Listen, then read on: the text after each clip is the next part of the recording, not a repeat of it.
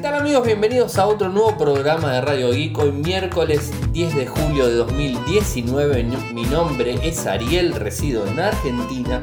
Me pueden seguir desde Twitter, el nick es arroba arielmcor. En Telegram nuestro canal es Radio Geek Podcast y nuestro sitio web infocertec.com.ar. Como todas las noches Estamos en vivo eh, realizando un resumen de las noticias que han acontecido en materia de tecnología a lo largo de todo el mundo. Estamos en youtube.com barra Infocertec a las 22.30 hora argentina, haciendo un programa en vivo para el que lo quiera seguir y que pueda comentar después de que cierre con eh, los, los medios de comunicación, me quedo con la gente que está en línea para poder charlar. Así que si alguno se pasa por, eh, por Radio Geek en, en, vivo desde YouTube y quiere dejar alguna pregunta, la deja y en el final del programa se las estoy respondiendo o inclusive también la misma gente que está en el chat eh, puede estar haciendo lo mismo. Tenemos en línea a dos personas, a Maku Sensei y a Volcan Rivera, 22, 27 eh, de la noche aquí en Argentina. Voy a los temas eh, del día.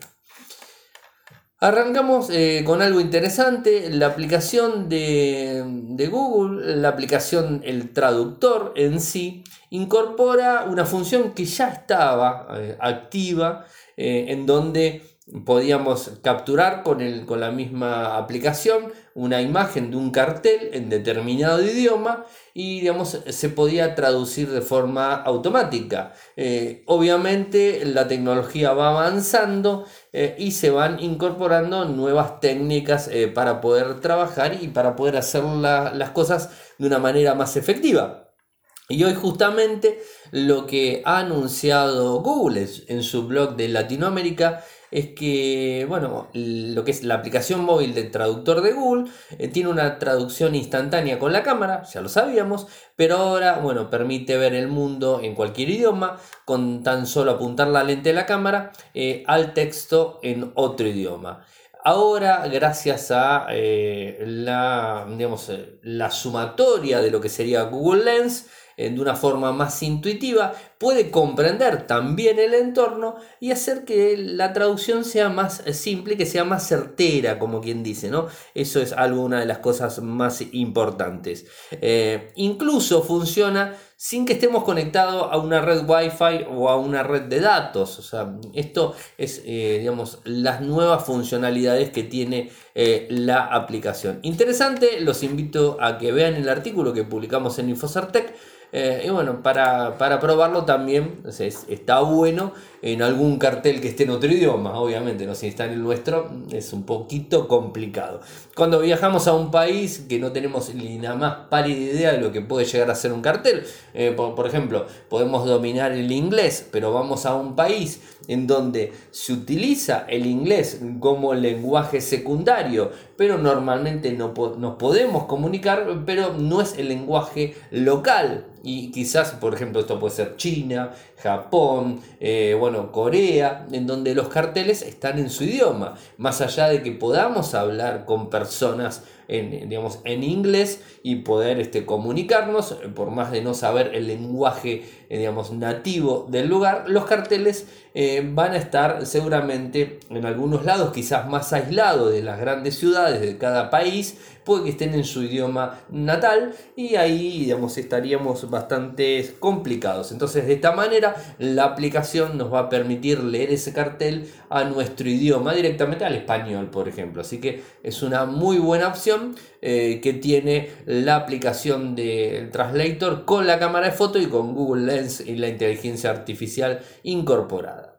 Por otro lado, algo que nos sorprendió totalmente fue esto de Nintendo y el lanzamiento de la Switch Lite, si bien sabíamos que se estaba trabajando, no, teníamos una confirmación oficial directamente en Nintendo, eh, y hoy se dio a conocer que va a llegar el 20 de septiembre esta Nintendo Switch Lite a 199 dólares y va a estar centrada completamente a la portabilidad.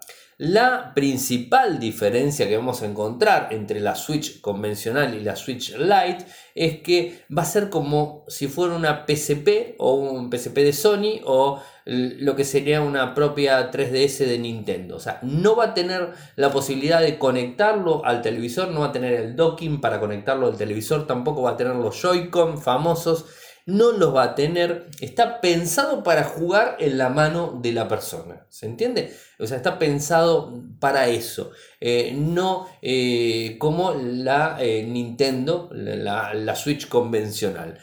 además el costo, el costo es bastante reducido. En cuanto a las, características de este equipo, va a pesar 275 gramos. La Nintendo Switch común pesaba 290, 300 gramos, o sea, no hay gran diferencia con esto. Eh, sus dimensiones 20,8 centímetros, 9,11 centímetros de ancho. La pantalla em, va a pasar de ser de lo que era la original de 6.2 pulgadas a 5.5 pulgadas con la misma resolución que tenía la Switch 1280 x 720. La batería va a elevarse un poquitito más en cuanto a la duración. La Switch eh, sin estar conectada duraba 6,5 horas en modo original. En este caso va a estar en 7 horas. Se le podrá anexar una memoria de 32 GB de, de la 32 GB de memoria interna, pero se le va a poder eh, anexar una micro SD tiene parlantes o altavoces estéreo, el procesador eh, es de la Nvidia Tegra, no sabemos cuál el modelo específicamente, falta todavía para el lanzamiento, tenemos que esperar hasta septiembre. Eh, ¿Y qué más? Bueno, eh, como tampoco conocemos mucho en relación a la CPU. es un equipo interesante, si lo vemos, creo que es, un equipo interesante, es totalmente en plástico, eh, tiene, bueno, tiene los joysticks en los costaditos, o sea, es, eh, es muy, bueno, o sea, es muy bueno. Y para los gamers eh, creo que va a ser una muy buena solución. Imagínense que con 200 dólares van a empezar a desplazar quizás a lo que serían los smartphone gamer, o sea, porque esto estaría orientado directamente al gamer, porque todo juego que se le puede instalar a esta consola con 32 GB de almacenamiento interno, más lo que se le puede poner ampliar y después conectarlo a internet para un montón de cuestiones, creo que va a ser la opción ideal para el gamer móvil, por así decirlo. Y además el costo, 200 dólares contra un smartphone gamer que está en arriba de los 700, 800 dólares, creo que la diferencia es bastante grande. No va a tener la misma cantidad de juegos que tiene la Switch, por una simple opción, o sea, una, simple eh, eh, funcionalidad, eh, que son bueno, los Joy-Con, la otra supuestamente tiene una ampliación más grande, tiene el dock, se puede jugar en pantalla más grande, entonces quizás algunas diferencias en algunos títulos puede llegar a haber. todavía no tenemos mucha información al respecto, pero creo que es una muy buena opción por el costo-beneficio que nos brinda. Por otro lado, eh, tenemos un leak, tenemos varios leaks de hoy. Eh, tenemos eh, lo que tiene que ver con Motorola y el One Action, o sea, no el One Vision que conocemos, sino el One Action, este, este smartphone que al parecer tendría un, un cambio, traería el mismo SOC, o sea, el Exynos 9609, pantalla Full HD 6.3 pulgadas. Eh, bueno, una cámara frontal de 12.6, eh, una batería de 3500, vendría en blanco y en azul. Y eh, una de las funciones diferentes al anterior es que podría llegar a tener tres cámaras en la parte trasera. Esto es algo de lo que, se dio eh, a conocer, o sea, un poco, eh, digamos, este, la diferencia entre uno y otro. En frontal, en la parte frontal tiene en el mismo lugar eh, la cámara, o sea que no hay diferencias entre lo que tiene que ver con la cámara, la perforación de la cámara en el equipo, no hay diferencias. Y según lo que se dice, la cámara, las cámaras traseras serían similares al One Vision, nada más que agregaría una tercera cámara. Bueno, no sé. Eh, de vuelta, eh, son todas especulaciones y filtraciones. Todavía no hay nada que se pueda confirmar al 100%. Por otro lado, Google eh, ha sacado, bueno, el título de, que hemos visto en Google Latinoamérica es una nueva perspectiva de la Luna, celebrando 50 años desde el Apolo 11. Y bueno, disculpen, habla de de un, software, digamos, metido directamente eh, en, en, el teléfono, en donde podemos acceder a determinada información, a determinadas imágenes con realidad aumentada, ver el módulo, el Apolo 11 en tres dimensiones, hacer zoom, verlo desde todos los ángulos, eh, también, eh, bueno, eh, traer el, módulo del comando a tu espacio con realidad aumentada, eso está muy bueno, tener una mejor idea de las dimensiones en, general y bueno, mm, este, movernos y conocer más sobre este tema. Ustedes ya saben que yo soy bastante, no quiero entrar en este tema, ya conocen mi, los que siguen Radio X ya conocen mi eh, opinión al respecto del Apolo 11 y la llegada del hombre a la luna. Así que no voy a decir más, noticias son noticias. Google acaba de disponer esto para que lo tengamos eh, ahí directamente. Ponemos en la opción de búsqueda Apolo 11 y nos vamos a encontrar con ciertas imágenes. Hacemos clic en cada una de ellas y vamos a poder ir moviéndonos con sonidos y un montón de cosas. Así que los invito a poner Apolo 11 en el buscador del smartphone y encontrar eh, las nuevas funcionalidades. ¿eh? Ahí por ese, por ese lado viene la historia. Y algo que, digamos, este, es, una marca muy alta de un smartphone que se ha vendido muchísimo.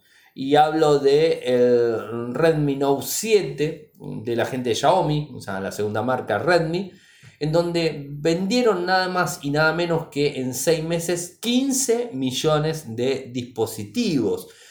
Un smartphone eh, muy bueno, o sea, una pantalla muy buena con un notch tipo gota, con buenas características. Este, la verdad es difícil ganarle a este equipo eh, porque tiene buenas características técnicas en, principio.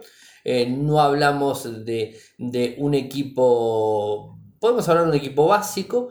se lanzó en febrero del 2000, febrero-marzo del 2019. tiene una pantalla IPS de 6.3 pulgadas, 1080 x 2340 píxeles, un ratio de 1959, 409 ppi, un Gorilla Glass 5, viene con Android 9 Pie, con MIUI 10, el, el, microprocesador es, es Katy que se enojó, es un Snapdragon 660 de 14 nanómetros, eh, tiene una memoria interna de 64 GB con 4 GB de RAM y hay otro modelo más económico con 32 y 3. En cuanto a las cámaras son duales de 12 megapíxeles con 2.2 y 2 megapíxeles con 2.4. En video puede grabar a 1080p, 30, 60 y 100 120 frames por segundo, soporta HDR, eh, una cámara frontal de 13 megapíxeles, 1080p en 30 frames por segundo eh, puede digamos, este, eh, grabar con la cámara frontal, viene con Bluetooth 5, bueno, mm, GPS, bueno, las opciones básicas, viene con radio, USB Type-C, pero además trae jack 3,5, o sea, un lindo equipo con una batería de 44.000 mAh con un eh, cargador rápido 18 watts, o sea, interesante el dispositivo, eh, la verdad, y a unos costos accesibles, ¿no? Que esto es, es, una de las eh, opciones. Si se compra el equipo, tiene bueno, la doble cámara atrás. Si compramos, compramos el equipo que viene de red global, o sea, obviamente si vivimos fuera de China tenemos que comprar ese. Y digamos, este, vamos a tener actualizaciones y todo lo que normalmente hace Xiaomi. Eh, la verdad, interesante. Interesante haber visto cómo han vendido tantos y tantos dispositivos. Y por otro lado, eh, nos encontramos con más filtraciones de lo que sería el Galaxy Note 10, del cual estamos esperando a la gente de Samsung en Argentina, eh, que nos digan si nos dan el ok para que Volcan pueda ir a realizar la cobertura del lado de Infocertec en Nueva York en el lanzamiento el 8 de agosto. Estamos esperando todavía la, confirmación, todavía no tenemos ni que sí ni que no, o sea, nada. Eh, así que bueno, estamos atentos a eso, les vamos a contar, obviamente. Y hoy nos encontramos eh, con un famoso filtrador compulsivo, se llama Isan Argawal, así creo que, se llama, o sea, eh, está en Twitter, es peor todavía si le digo el nick, pero no importa, les voy a poner el enlace para que ustedes lo vean directamente, en donde esta persona mostró eh, lo que sería el Note 10 en dos colores, en color negro y tornasol. Eh, tiene una cámara en la parte frontal del dispositivo con perforación en el medio, como si fuera un notch tipo gota, pero más abajo. Tiene la perforación en el medio. Tiene tres botones. El power, volumen más y menos. Parece que le volaron el Bixby. Se agradece, obviamente. Tiene el spam. Eh, la verdad, el equipo se ve lindo, se ve robusto, está bueno. En la parte trasera tiene tres cámaras. Eh, se habla de dos modelos de Note 10 y el modelo Note 10 Plus traería eh, cuatro, cámaras. Al parecer ese sería el más grande. Pero como siempre son filtraciones y hay que esperar a ver cómo se lleva adelante. Y siguiendo con eh, lo que tiene que ver eh, en relación a Huawei y Estados Unidos, eh, la realidad es que todavía no han quitado a Huawei de la Entity List, o sea, sigue estando en esa lista negra. hoy se dio a conocer, hoy, no, ayer, martes, pero ya estoy confundido, martes 10 de julio, Hoy es miércoles, no entiendo. Bueno, la fuente está mal con el día. Hoy, miércoles 10 de julio, el secretario de Comercio Wilbur Ross eh, confirma de que eh, Huawei va a poder comprar productos norteamericanos, va a poder comercializar siempre y cuando no se trate de una amenaza de seguridad nacional. No saben ya cómo dibujarlo, no importa, esto ya lo sabemos. Eh, ya lo habían prometido el mes pasado, de hecho eh, Donald Trump había hablado con respecto a este tema y bueno, parece ser que están reculando, están yendo para atrás de a poquitito con Huawei para que empiece a vender dispositivos. Eh, digamos, sin las prohibiciones que tenía a lo largo de todo el mundo, porque si bien no van a dejar quizás que entre a Estados Unidos los smartphones de, Huawei, pero sí les va a permitir que Google les siga brindando el sistema operativo, con lo cual ellos pueden seguir trabajando. Em, em, la verdad que no sé. Este, eh, estas son las cuestiones. O sea, no los han quitado. Eh, las declaraciones oficiales em, que dijo Ross fueron las siguientes. Huawei eh, como, como, tal permanece en la Entity List y el anuncio no cambia al alcance de los productos que necesitan licencia de parte del Departamento de Comercio ni la presunción de negación. Así que siguen ahí metidos y, y no hasta el momento no va a haber modificación, pero han levantado, como les dije, el pie del acelerador y están dejándolos comerciar a Huawei eh, al parecer sin problemas. O sea, habrá que ver hasta qué punto esto no, va a influir. Y, yo creo que tienen, como siempre lo venimos diciendo, eh, más miedo desde Estados Unidos eh, por las posibles represalias que pueda llegar a tener China. Lo vimos con el tema de los aranceles, que del otro lado. Huawei sigue trabajando en su sistema operativo, esperemos que sea un éxito, y no porque mm, decíamos el mal de, del gobierno, de Android, no, simplemente porque es necesario tener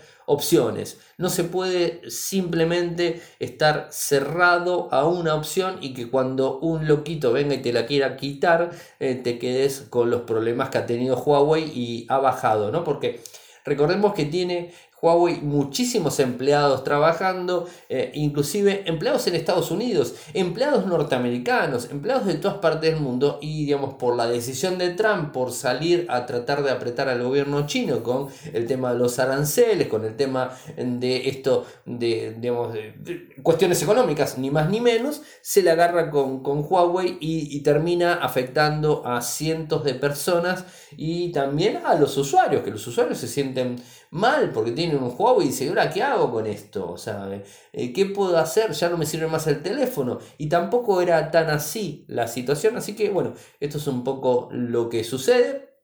Estaremos atentos, pero tranquilidad. Sigo diciendo lo mismo que les vengo diciendo hace mucho tiempo. Tranquilidad a los usuarios de Huawei porque no van a tener problemas para seguir usando sus dispositivos. Los que tienen comprados y los que van a comprar, si lo consiguen a buen precio, cómprenlos, lo van a poder seguir usando.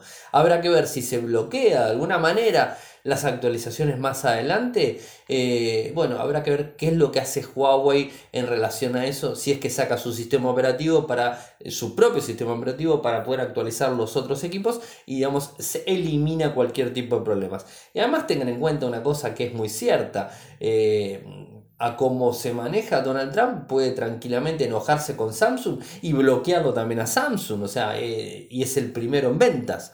¿Y por qué está en Corea del Sur? Apple no se lo va a hacer porque está justamente en Estados Unidos, pues una empresa norteamericana, pero Samsung está en Corea del Sur, tranquilamente le puede decir, bueno, te bloqueo a vos y hoy por hoy eh, los millones de teléfonos Samsung que andan dando vuelta en el mundo estarían en el mismo jaque que estuvieron durante este tiempo eh, los usuarios de Huawei. Así que eh, este problema puede tocar a cualquier empresa. O sea, nadie, ningún fabricante está exento de que el gobierno de esta forma norteamericano, de forma autoritaria, quiera apretar a un país y digamos, atacar a las empresas más fuertes. Y digo Samsung porque en Corea del Sur Samsung es el que tiene el, el Producto Bruto más alto eh, el PBI más grande lo tiene Samsung y en el caso de China, eh, Huawei es una de las empresas más importantes eh, también de ese país. Entonces, bueno, toco las empresas más importantes como para dar este, una opinión, porque lo toco a Huawei, tranquilamente lo puede tocar a, Samsung, porque Samsung es más fuerte que el G. El G también es fuerte, pero Samsung es más fuerte. Entonces puede tocar a cualquiera de las dos. Entonces ahí creo que viene el, el problema. Y por otro lado, una buena noticia para los que tienen eh, los smartphones Pixel, porque hoy se ha lanzado la beta 5 de Android Q, está disponible para la descarga. Antes de avanzar, a tener en cuenta, si bien esta es la última versión que se va a sacar en beta, antes de que salga la versión final eh, ya disponible para los dispositivos Pixel en principio, después para Android One y después para los demás, eh, tengan en cuenta que puede tener fallos. Eh, puede tener funciones que no estén completamente aceitadas para el dispositivo que tienen. Así que mm, eh, a tener en cuenta eso antes de actualizar. Si es su dispositivo que utilizan de forma asidua para trabajar, digamos, atentos. Yo les diría mm, con un poco de recaudo a ver si lo usan, no lo usan, si lo actualizan o no lo actualizan. Yo particularmente, si no es mi segundo equipo, yo seguiría con la versión Android 9 Pie y cuando esté la versión disponible, ahí la instalo. Eh, porque la verdad tengo, tengo miedo cuando son versiones beta. Lo hago en Linux, que es mucho más fácil volver hacia atrás. Así que imagínense en, en Android si no haría lo mismo. Si no es mi segundo dispositivo smartphone, no lo estaría haciendo.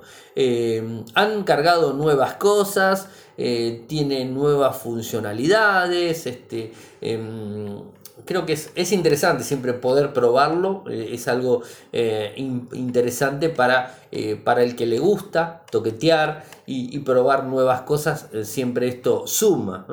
Em, dispone de mejoras, o sea, mejoras eh, como un sistema de navegación del estilo eh, iPhone, del estilo iPhone en sí. Liberó también las herramientas desarrolladores versión 29 LSDK de, de Android. Eh, bueno, hay, hay, varias opciones. Tiene nuevos gestos. trae, bueno, no sé si es tan importante eh, hacer la actualización. Obviamente es importante si tenés la versión anterior hacerla a la última. Esto siempre por más que sea beta es necesario tenerlo. ¿Qué tenemos que hacer? Hay que dirigirse, les pongo el enlace eh, a la web de Android Beta y una vez que entramos ahí, ver la lista de dispositivos compatibles con beta, seleccionamos nuestro pixel y ahí pulsamos el botón participar. Eh, se recibirá por correo electrónico una notificación eh, en donde después se puede ir a ajustes y comprobar las actualizaciones. Este, a ver, va de vuelta. Tienen que ingresar a google.com barra android barra beta. Este, google.com barra android barra beta y ahí van a encontrar toda la información disponible en relación a este tema. Pero antes eh, de avanzar, eh, quiero, como todas las noches, agradecer a la gente mm, a la gente de linguar.com.ar por apoyarnos, eh, también contarles a los que nos siguen, que nos quieren apoyar, tanto a Radio Geek como a Infocertec, hay una manera, que es desde Patreon, www.patreon.com barra radioic www.patreon.com barra radioic hay dos opciones de un dólar, dos dólares, un dólar o dos dólares mensuales, que es, no es ni más ni menos que lo que puede llegar a salir un café por mes en cualquier parte del mundo. Y después está la opción de 5 dólares eh, que tiene una, una, contraprestación, por así decirlo, en donde la gente de Kasperky nos ha brindado una versión full de lo que sería Kaspersky Security, eh, Security Total, ya se me hizo un lío en la cabeza, pero bueno, una versión final de Security eh, para poder instalar en un dispositivo eh, una licencia full por el término de un año. Así que lo que cuesta más o menos esos 5 dólares multiplicado por 12 es menos de lo que cuesta la licencia de Kasperky. Así que de alguna forma nos están ayudando nosotros y Kasperky nos da una mano para que hacerlo más atractivo. La idea es llegar a agosto con 20 personas. Hemos subido de 13 nuevamente a 14, 14 valientes. Estamos esperando llegar a los 20 en agosto. Así que ya saben, si se suman a los tiers de 5 dólares, van a acceder eh, a una licencia completa de Kasperky para su computadora. Y el último tema, que la verdad me llamó la atención, ya me inscribí, ya les digo, em, eh, me llamó la atención que es el tema de hoy, envía archivos de gran tamaño a quienes quieras, Dropbox Transfer. O sea, todos conocemos eh, funciones, de hecho esta semana les hablé de WeTransfer, que WeTransfer eh, en junio, a mediados de junio de este año, tuvo problemas en las cuentas Plus en donde les robaron la información. Bueno, eh, puede enviar hasta 2 GB la versión gratuita y más en adelante la versión Premium o la versión Plus o la versión paga, como le quieran decir. Eh, bueno, ahora, ¿qué es lo que está haciendo la gente de Dropbox? Está presentando Dropbox Transfer, que es un servicio para enviar archivos grandes sin necesidad de contar con una cuenta. Es decir, no necesitas tener una cuenta eh, para poder tener la posibilidad de enviar un archivo de gran tamaño a un usuario. Esto está muy bueno y va a permitir, escuchen esto, va a permitir enviar hasta 100 GB de datos con otros usuarios eh, y además sumar varias direcciones, configurar cuánto tiempo va a estar disponible y configurar un montón de opciones. Es decir, ¿cómo va a funcionar? ¿Mm? Porque no está funcionando todavía. Les digo, ¿cómo va a funcionar? Nosotros mm, lo que hacemos es ingresar al sistema de Dropbox Transfer, o sea, una vez que ingresamos al lugar, vamos a seleccionar todos los archivos que queremos subir, eh, a ese lugar, o mejor dicho, enviárselo a otra persona. Eh, una vez que están todos subidos, eh, vamos a establecer una contraseña, una clave, y el tiempo que va a permanecer los datos disponibles. O sea, de vuelta, y no tenés que tener una cuenta en Dropbox, aclaro nuevamente lo mismo. y bueno, automáticamente cuando hayan subido todos le ponemos la contraseña, le ponemos la dirección de correo, le ponemos el tiempo que va a tener esa, esa información disponible en la nube de Dropbox para poder bajarla, lo enviamos, o sea, lo enviamos y una vez que la otra persona lo recibe va a poner la contraseña que se la enviamos por otro lado seguramente y va a poder descargar la información. Le vamos a poder también incorporar un logo, bueno, un montón de cosas que son interesantes, ¿no? A ver, no es nada nuevo lo que está inventando Dropbox, o sea, no es nada que no exista. De hecho, WeTransfer es uno de los más conocidos y que permite enviar archivos gratuitos hasta 2 GB, no son 100 GB, son 2 GB, eh, y que tiene una eh, posibilidad de utilizarlo hasta una semana, o sea, hay diferencia de alguna forma en esto, eh, y bueno, creo que es una buena forma de después empezar a meternos en esta opción de, Dropbox Transfer eh, y cobrarnos, o sea, no hay vuelta. Hay, algo debe haber detrás para poder cobrarnos porque si no, no estarían brindando tanta información. Ahora, seguramente ustedes dirán, lo primero que van a hacer, bueno, voy a buscar el sitio web, que se los pongo los enlaces, vamos a hacer clic y vamos a... No, no, o sea, una vez que entramos, está la opción para poder sumarse y mm, realizar la petición para ser miembros de eh, Dropbox Transfer. O sea, no todo el mundo va a tener acceso a esto, o por lo menos hasta el momento, ya que están en fase de pruebas.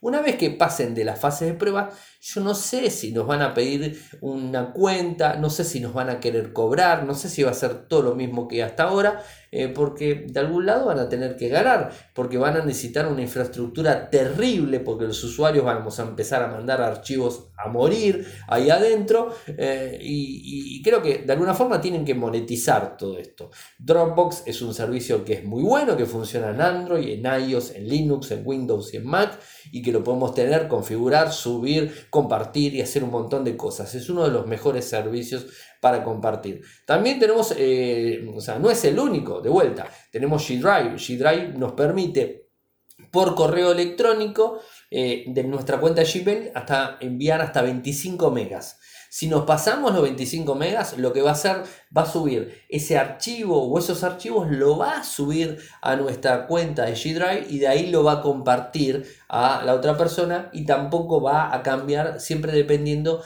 de nuestra capacidad en la cuenta de G Drive o G Suite. Es exactamente lo mismo. O directamente podemos entrar a G, Suite o a G Drive, que es lo mismo. G Suite es el pago, G Drive es el gratuito, que tenemos todo lo que tenemos Gmail. Ahí subimos los archivos, una carpeta directa y ahí lo compartimos y se lo enviamos a las personas que queremos. Le damos los permisos, le podemos decir que pueden ver, que pueden extraer, que no pueden descargar, que no pueden esto, lo pueden... Bueno, un montón de cosas que se pueden hacer. Eso está disponible, no, es nada, nada, nada raro, o sea, existe. En Dropbox pasa lo mismo, podemos enviar archivos, lo que pasa que tiene una limitación más grande.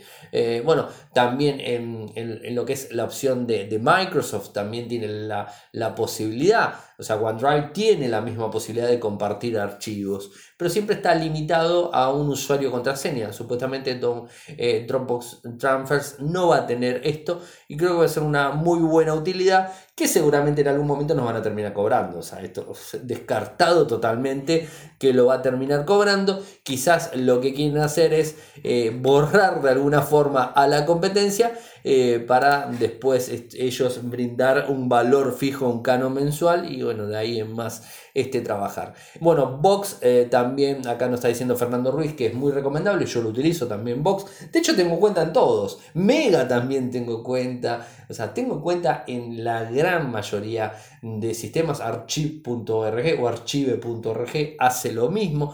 O sea, hay muchos servicios para estar utilizando. En, la, en el caso de Vox, ya que acá Fernando Ruiz del chat nos está diciendo, y es cierto, lo leo porque lo último justo que entró y justo leí Vox y lo dije porque quería mencionarles esto. En Vox no solamente permite enviar archivos, sino que también si tenemos ligado Box a nuestra cuenta de correo en Outlook, podemos acceder a archivos de eh, PowerPoint, Excel y Word eh, con la aplicación directamente y podemos eh, descargarlo en Android y podemos editar tranquilamente los archivos. O sea, nos brinda también la posibilidad en donde en Box, en la, en la misma aplicación de Box, cuando hacemos clic nos abre la aplicación de Word, Excel, PowerPoint y podemos editar y se modifique y después lo podemos mandar. O sea, Box tiene esa, digamos, ese servicio también digamos, este, aliado con Microsoft por, de alguna manera. O sea, utilizar la misma licencia de Vox eh, para, inclusive, si mal no recuerdo, poder descargar y activarla dentro de nuestro, nuestra máquina con Mac o con Windows sin problemas. Creo que eh, sería eh, confirmar, o sea, sería para confirmar si es así, pero sí funciona desde Box en las aplicaciones en las aplicaciones este, eh, clásicas desde Android y iOS sin ningún tipo de problemas. Bueno, llegamos al final del programa. Me quedo ahora con la gente que está en línea desde youtube.com barra eh, infocertec. Eh, hay varias personas que están comentando, así que bueno, les quería contar lo de Vox porque era uno de los servicios que me había olvidado y, ahí Fernando me lo, me lo recordó. Pero bueno, saben que pueden seguirme desde Twitter, mi nick es arroba arielmecor, Telegram nuestro canal es Radio y Podcast, mi usuario en Instagram es arroba arielmcor, mi correo electrónico arielmcor arroba gmail.com, nuestro sitio web infocertec.com.ar y si nos quieren apoyar, ya se los dije, desde www.patreon.com barra radio Muchas gracias por escucharme y será hasta mañana. Chau.